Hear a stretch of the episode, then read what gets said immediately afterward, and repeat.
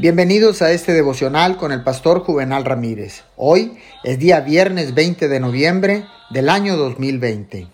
Que siga usted disfrutando este fin de semana.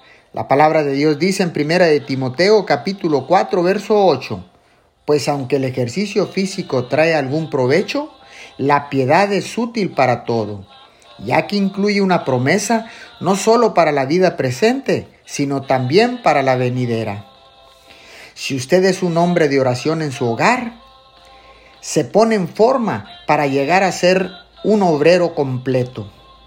Si usted no es compasivo hacia las personas que lo rodean, ¿cómo puede tener compasión por personas de otros países?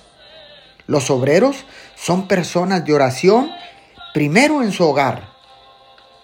En otras palabras, son necesarias las mismas calificaciones espirituales para ser un buen obrero primero en casa que para ser un obrero en las naciones. Oremos. Amado Dios, donde quiera que yo me encuentre, Señor, ya sea en mi hogar o en otra nación o en otro lugar, necesito ser un obrero primeramente para ti. Guíame en esta tarea.